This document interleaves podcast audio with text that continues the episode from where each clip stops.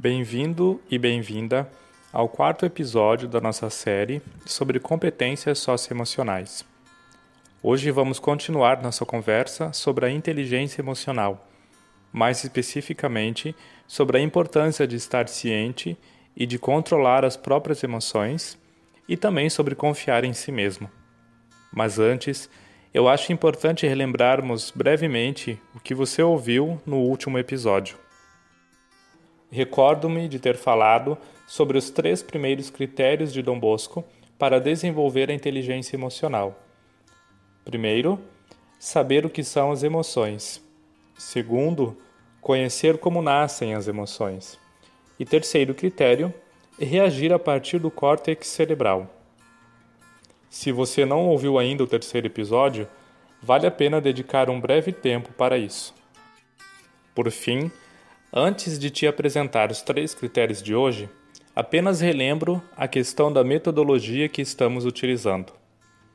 Cada um dos critérios é apresentado pelo autor do livro em dois movimentos diferentes. Um deles, chamado de Dom Bosco dizia, quando é apresentada uma frase de Dom Bosco.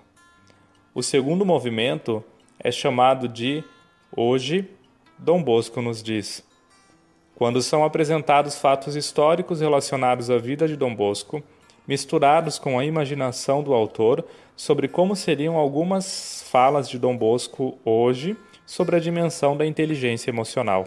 Dito isto, vamos conhecer, a partir de agora, os três critérios de hoje. Primeiro critério: fique ciente de suas emoções.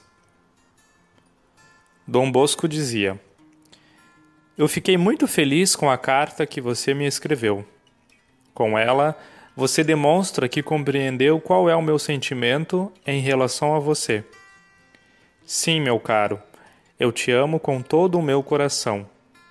E o meu amor costuma fazer o que posso para te fazer progredir no estudo e na piedade.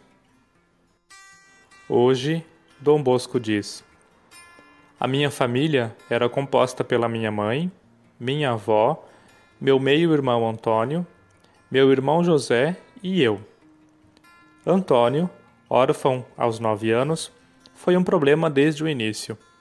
Era desobediente e desrespeitoso com a minha mãe. José era mais inclinado a se deixar conduzir. Embora fosse caprichoso e teimoso às vezes, era, via de regra, educado, de boas maneiras de disposição paciente e retraído. E eu era vivaz, espontâneo, imaginativo, empreendedor, mas também eu tinha os meus defeitos. Acho que nós não éramos cientes das nossas emoções, e isso não é bom. Hoje as ciências humanas confirmam a minha intuição. Vou te explicar a importância de ser consciente das nossas emoções. A autoconsciência é a primeira competência que devemos desenvolver. Tratem de reconhecer as próprias emoções e a forma como reagem quando experimentam determinados sentimentos, como a raiva, a tristeza, a alegria, pois só conhecendo as próprias ideias e emoções é que nos tornamos capazes de ser donos de nós mesmos. Só conhecendo a nós mesmos é que as relações humanas são positivas. Só graças ao próprio conhecimento é que se desenvolve a inteligência emocional. A tomada de consciência das emoções é uma habilidade emocional fundamental, a base sobre a qual se constrói o autocontrole emocional. Conhecer a própria vida emocional supõe ao menos duas coisas: deixar de interpretar as emoções e de submetê-las à censura. As emoções não são boas nem más, eu já disse isso outra vez. Elas são simplesmente informação sobre nós mesmos e nosso bem-estar anímico. E segunda coisa, prestar atenção aos sinais emocionais que o nosso corpo emite a todo momento. Aparição de suor, tensão dos músculos, dores de cabeça, bem como aos sinais cognitivos como a irritabilidade, o vazio interior e a falta de concentração. Portanto, conhecer as próprias emoções e saber nomeá-las é importante. As minhas emoções são as únicas que podem me colocar em contato com o autêntico, já que elas são os canais pelos quais circula a minha vida. Se eu não as conheço, se estão bloqueadas, serei como um robô, uma pessoa quadrada e fria. Só o conhecimento das minhas emoções pode me levar a viver com equilíbrio os estados de ânimo e evitar os extremos. O conhecimento emocional de si próprio consiste na capacidade de tomar consciência das próprias emoções, identificá-las e nomeá-las. Uma boa maneira de começar a trabalhar nossa consciência emocional pode ser respondendo as seguintes questões: Como eu estou me sentindo? Por que me sinto assim? Como é que eu chamo ao que estou sentindo? Como eu estou manifestando o meu sentimento? Esta emoção está me ajudando na situação e no momento atual? O que posso fazer para mudá-la e sentir-me melhor? Este exercício pode nos ajudar a ser conscientes das emoções que nos dominam, dar-lhes nome e conhecer o que nos acontece. Segundo critério, controle suas emoções. Dom Bosco dizia: caridade, paciência, doçura. Nunca façam censuras humilhantes nem castigos. Façam todo o bem que possam e nunca o mal. Hoje, Dom Bosco diz: Devo confessar que durante a minha juventude não era fácil controlar as minhas emoções. Prova disso é o que aconteceu na escola de Chieri. Nos meus anos de estudante, havia na minha sala de aula o que vocês hoje conhecem como bullying. Dois amigos meus, Luiz Comolo e Antônio Candelo, sofriam com isso. Um dia em que estavam sendo incomodados, eu disse em voz alta aos agressores: Ai de quem zoar deles. Os que eram mais altos e os caras de pau juntaram-se e ameaçaram-me. Ao mesmo tempo, ouviram-se duas bofetadas no rosto de Comolo. Naquele momento, eu me esqueci de mim. Valendo-me não da razão, mas da força bruta, e como não consegui uma cadeira nem uma vara, agarrei um dos colegas pelos ombros e utilizei-o como garrote para bater nos meus inimigos. Quatro caíram no chão e os outros fugiram, gritando e pedindo socorro. O controle emocional me teria sido de grande ajuda naquele momento. Ao longo de toda a minha vida, eu falei muito da importância da moderação como característica fundamental de todo educador salesiano. O objetivo da moderação não consiste em reprimir as emoções, mas conseguir o controle, pois as emoções que são exageradas ou prolongadas além do necessário quebram a nossa estabilidade. O importante é ter o nível apropriado em cada emoção. Não devemos reprimi-las, mas também não devemos nos arrastar por elas. Controlar, regular, gerenciar as emoções é algo fundamental. O desenvolvimento desta capacidade consiste em nos colocar em contato com elas e com o objetivo de canalizar a energia para uma direção positiva. As emoções descontroladas causam rigidez no corpo, aumento da pressão arterial, dores, entre outros sintomas. Se o acúmulo emocional é excessivo, o corpo pode sofrer fisicamente. Muitas doenças físicas têm um componente psicológico. As doenças cardíacas, as embolias, os resfriados podem ser respostas a uma sobrecarga emocional.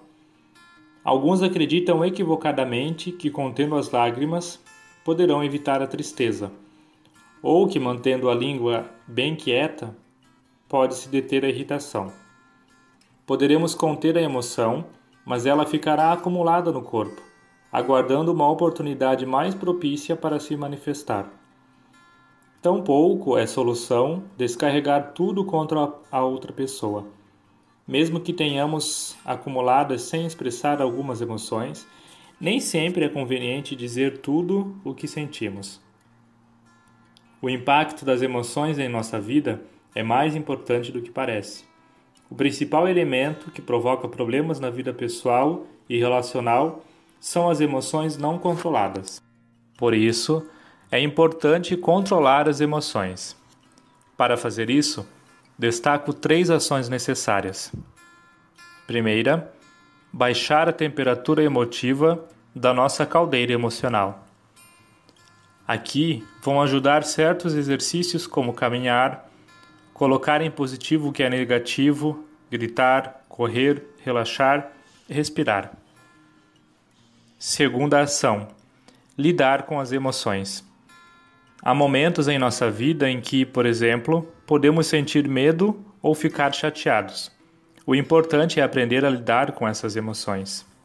E terceira ação: evitar reprimir suas emoções. Isso é negativo e pode causar somatizações e desconfortos físicos. É necessário expressar adequadamente os estados emotivos que vivemos. Se não o fizermos, repercutirá no corpo e também na nossa própria pessoa. Pode dar lugar a saídas descontroladas, fobias, manifestações exageradas que costumam ferir e incomodar. Terceiro critério de hoje: confie em si mesmo. Dom Bosco dizia: Que nada te perturbe. Hoje, Dom Bosco diz: depois de três anos no colégio, tive que decidir como exercer o sacerdócio e do que viver. Acabou que optei por ser capelão nas instituições da Marquesa Barolo, sob a direção do teólogo Borel. Em 13 de outubro de 1844, anunciei que, a partir de então, o oratório iria se reunir no refúgio da Marquesa Barolo, no bairro de Valdoco. O espaço útil para as atividades era excessivamente pequeno para o crescente número de jovens, que ascendia a uns 200. Como o hospitalzinho estava prestes a ser concluído, tive de procurar outro lugar para o oratório. Comecei uma peregrinação por diversos lugares, até que no início de março de 1846, o oratório utilizou um gramado, alugado aos irmãos Felipe, e a meados desse mesmo mês aluguei um galpão, não muito distante. Esse, a casa adjacente e uma pequena margem do terreno foram o lar permanente do oratório de São Francisco de Sales. Estou te contando tudo isso porque eu passei mal naquela época, mas a confiança em mim mesmo e na obra que estava iniciando deram-me força para continuar. Consegui viver com a paz e serenidade em meio a tantos problemas. Confiei no sonho e consegui um lugar para o nosso oratório.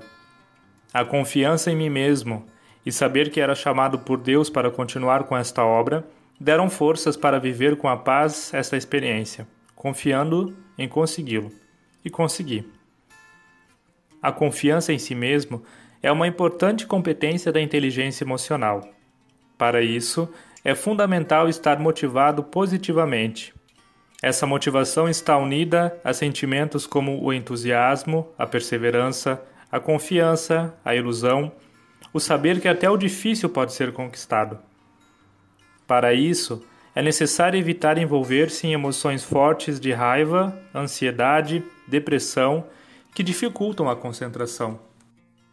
A motivação é a paixão por trabalhar devido a razões que vão além do dinheiro, do status e significa lutar pelos objetivos com energia e persistência. A confiança em si próprio, a esperança, o otimismo e a positividade são atitudes profundamente motivadoras. Trabalhá-las desde a infância é imprescindível se quisermos ter uma sociedade forte e motivada no futuro. A constância e a luta para conseguir os objetivos é algo fundamental para estar motivado e conquistar o objetivo pretendido. Com essas reflexões, terminamos os três critérios de hoje apresentados por Dom Bosco para desenvolver a inteligência emocional.